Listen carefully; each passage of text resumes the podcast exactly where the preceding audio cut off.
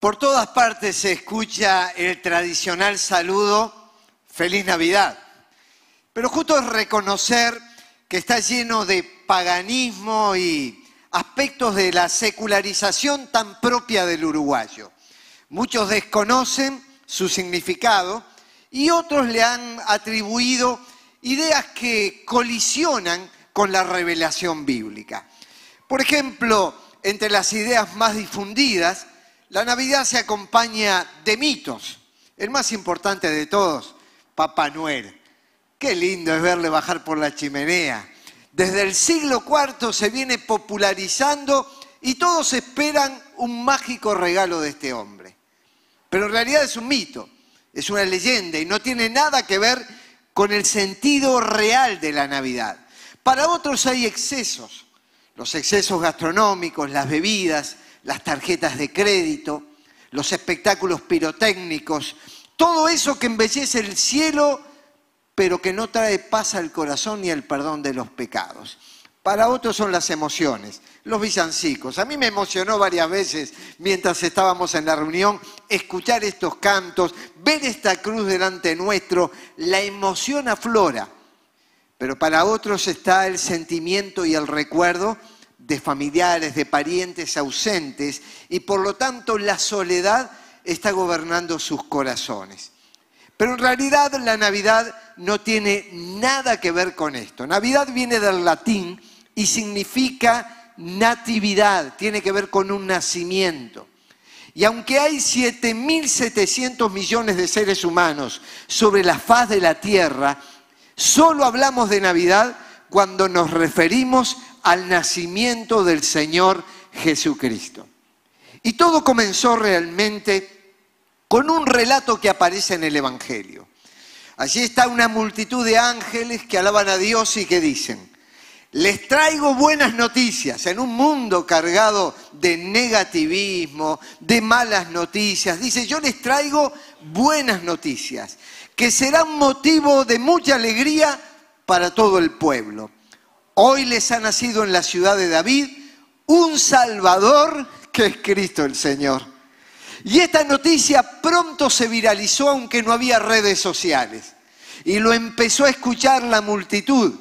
Y siglos después esta buena noticia sigue siendo anunciada por la iglesia y proclamada para que todos lleguen a encontrar la salvación en Cristo Jesús. En esa multitud a la cual le tenía que llegar el mensaje, se encontraban los que vivían en sencillas viviendas rurales y los que habitaban en los barrios privados, los privilegiados de la sociedad.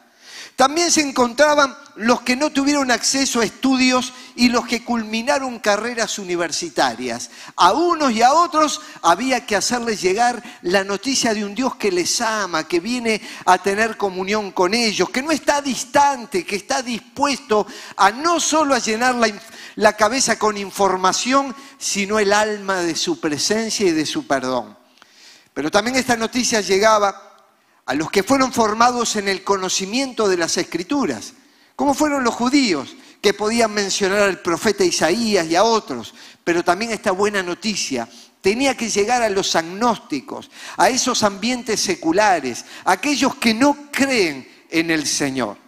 Ahora la noticia descendió del cielo viene de parte de Dios. No la hizo una iglesia ni un predicador. Es una noticia de Dios. Buenas noticias de salvación. Pero esas buenas noticias empezaron a tener también reacciones de la tierra. Así que allí se están encontrando el cielo y la tierra. Dios que deja su trono, como decía Pablo, siendo en forma de Dios, no estimó el ser igual a Dios como cosa a que aferrarse, sino que se despojó a sí mismo tomando forma de siervo y hecho semejante a los hombres. Ese mensaje del cielo llega a la tierra, pero espera una respuesta de parte de los seres humanos. Una de las respuestas que aparece relatada en el Evangelio es la de Herodes. Dice que cuando lo oyó el rey Herodes, se turbó, cuando oyó que había un rey. Así que convocó de entre el pueblo a todos los jefes de los sacerdotes y maestros de la ley y les preguntó dónde había de nacer el Cristo. Se enfureció y mandó matar a todos los niños menores de dos años en Belén y en sus alrededores. Herodes simboliza el poder político, la corrupción, las formas totalitarias de gobernar las sociedades. Son los que no tienen ninguna ética ni ninguna moral, ni les interesa el pueblo. Simplemente buscan el consenso popular y asegurarse que ellos van a gobernar y a reinar a través del tiempo.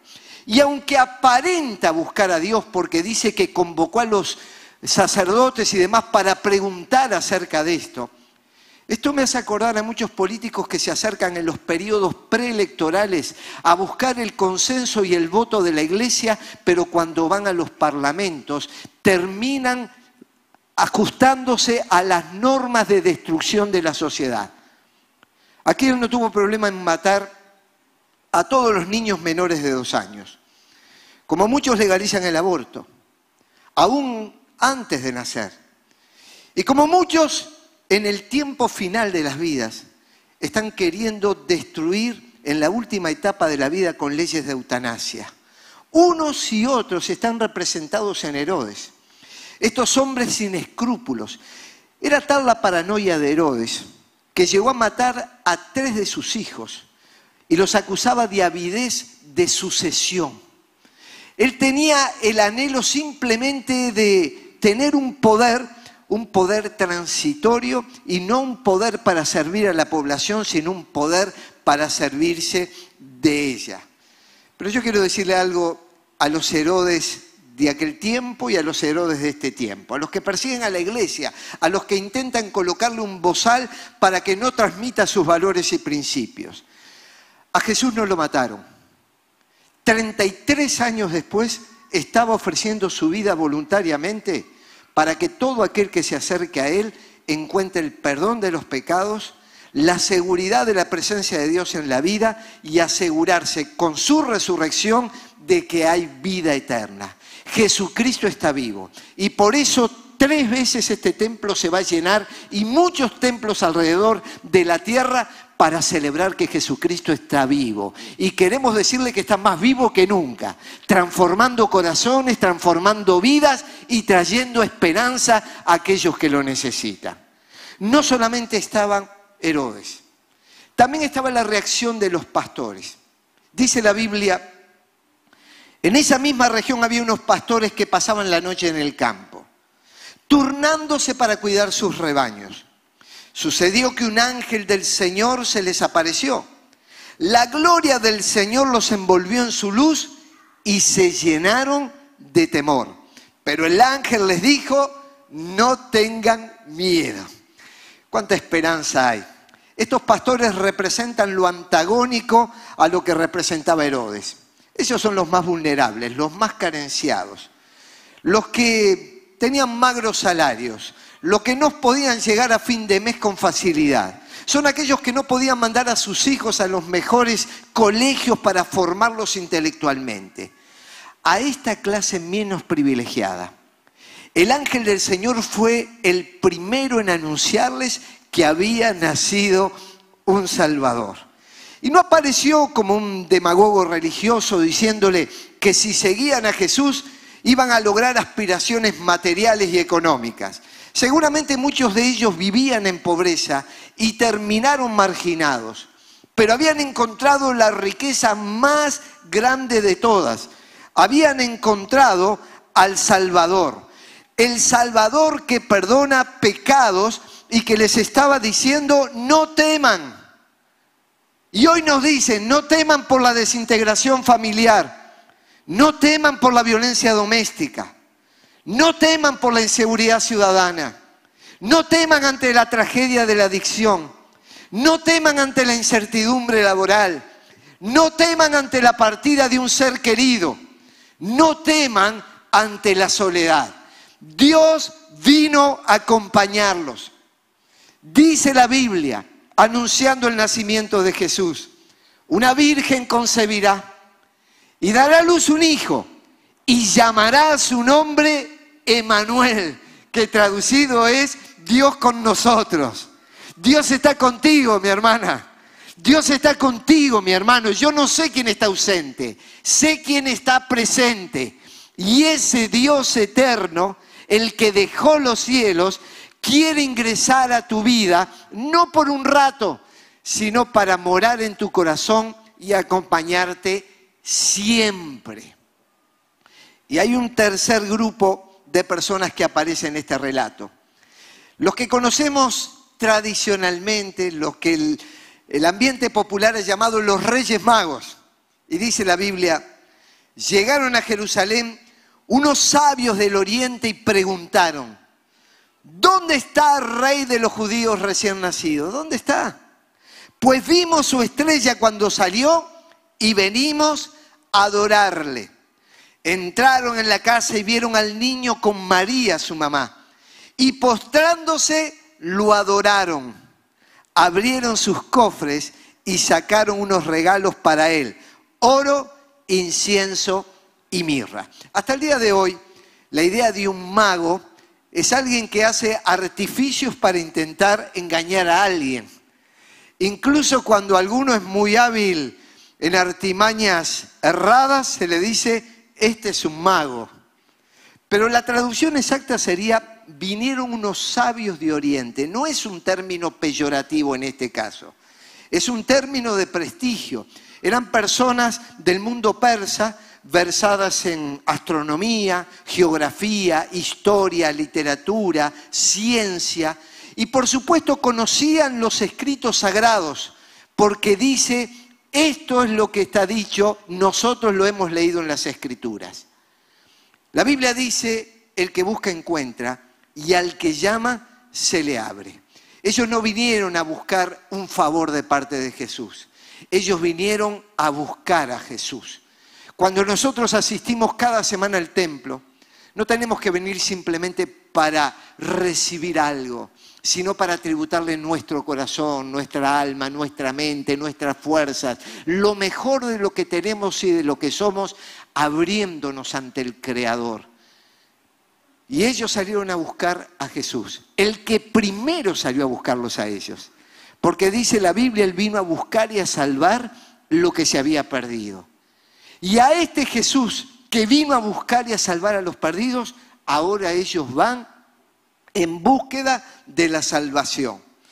Por eso Pablo más adelante habría de decir, ya conocen la gracia de nuestro Señor Jesucristo, que aunque era rico por causa de ustedes, se hizo pobre para que mediante su pobreza ustedes llegaran a ser ricos. Él es el Dios eterno.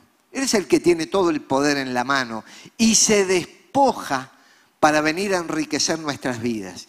Riqueza de perdón, riqueza de esperanza, riqueza de alegría, riqueza de cosas positivas, riqueza de armonía familiar, pero por sobre todas las cosas, riqueza de vida eterna para todos nosotros. Se despojó para enriquecer nuestras vidas. Y es allí que estos sabios de Oriente no eran judíos.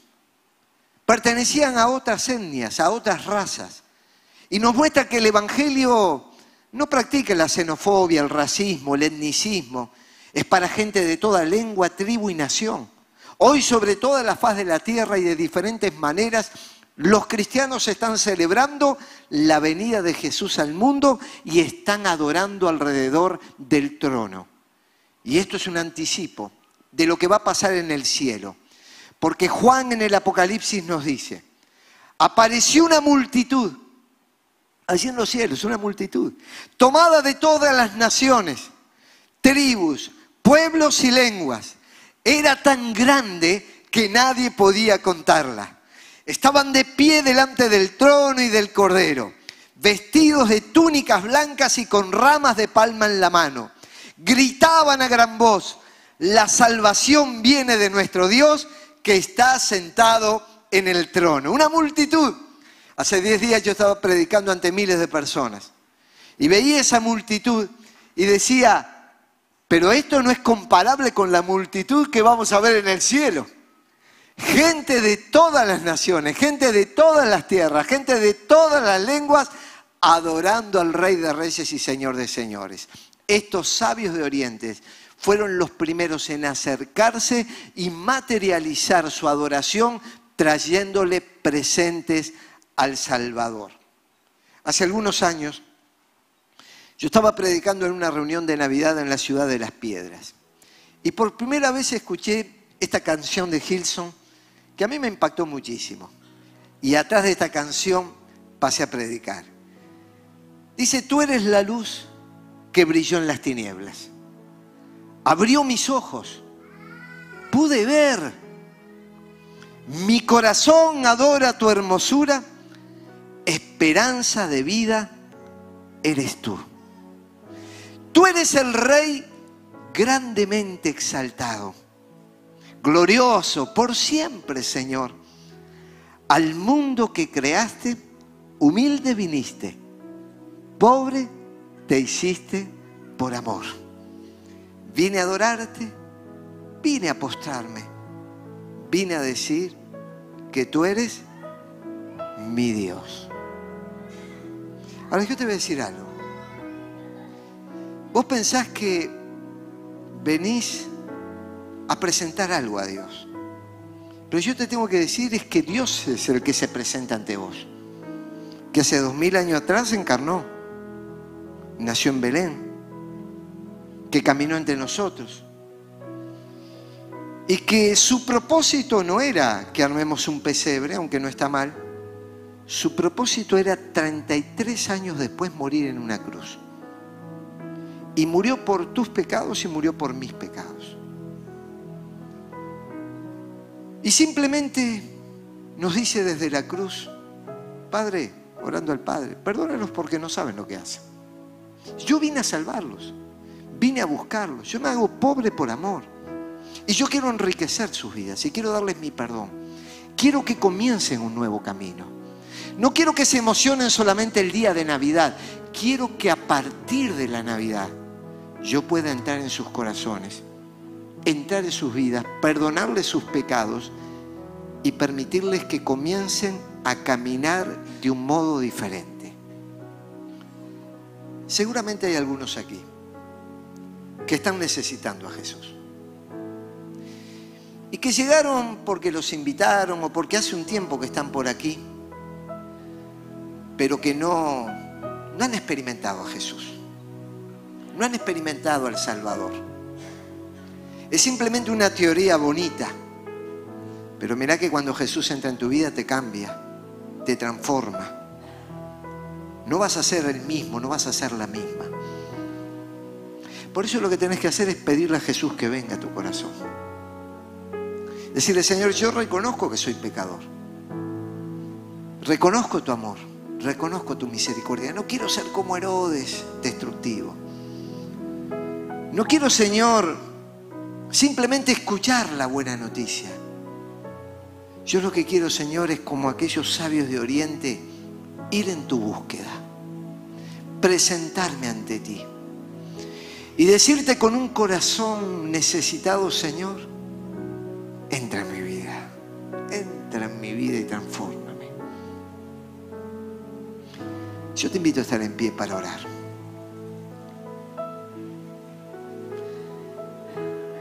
Viniste a adorarle, viniste a postrarte y ahora te voy a invitar a que le digas, yo quiero que seas mi Dios. Y que esta Navidad marque un antes y un después en tu vida. Que sea reconocida como la Navidad en que Jesús vino a vivir a tu corazón. Si vos te llamás evangélico, católico, ortodoxo, agnóstico, ateo, llamate como quieras. Esos rótulos son humanos. Jesús lo que vino es a buscar y a salvar lo que se había perdido, a vos y a mí. Y si necesitas a este Dios, yo te invito a que repitas esta oración conmigo. Señor Jesús, gracias por tu amor. Gracias Señor porque viniste a salvarme, a buscarme y en esta Navidad yo te abro mi corazón para que perdones mis pecados, para que entres en mi vida. Te recibo como Señor y como Salvador. En el nombre de Jesús. Amén.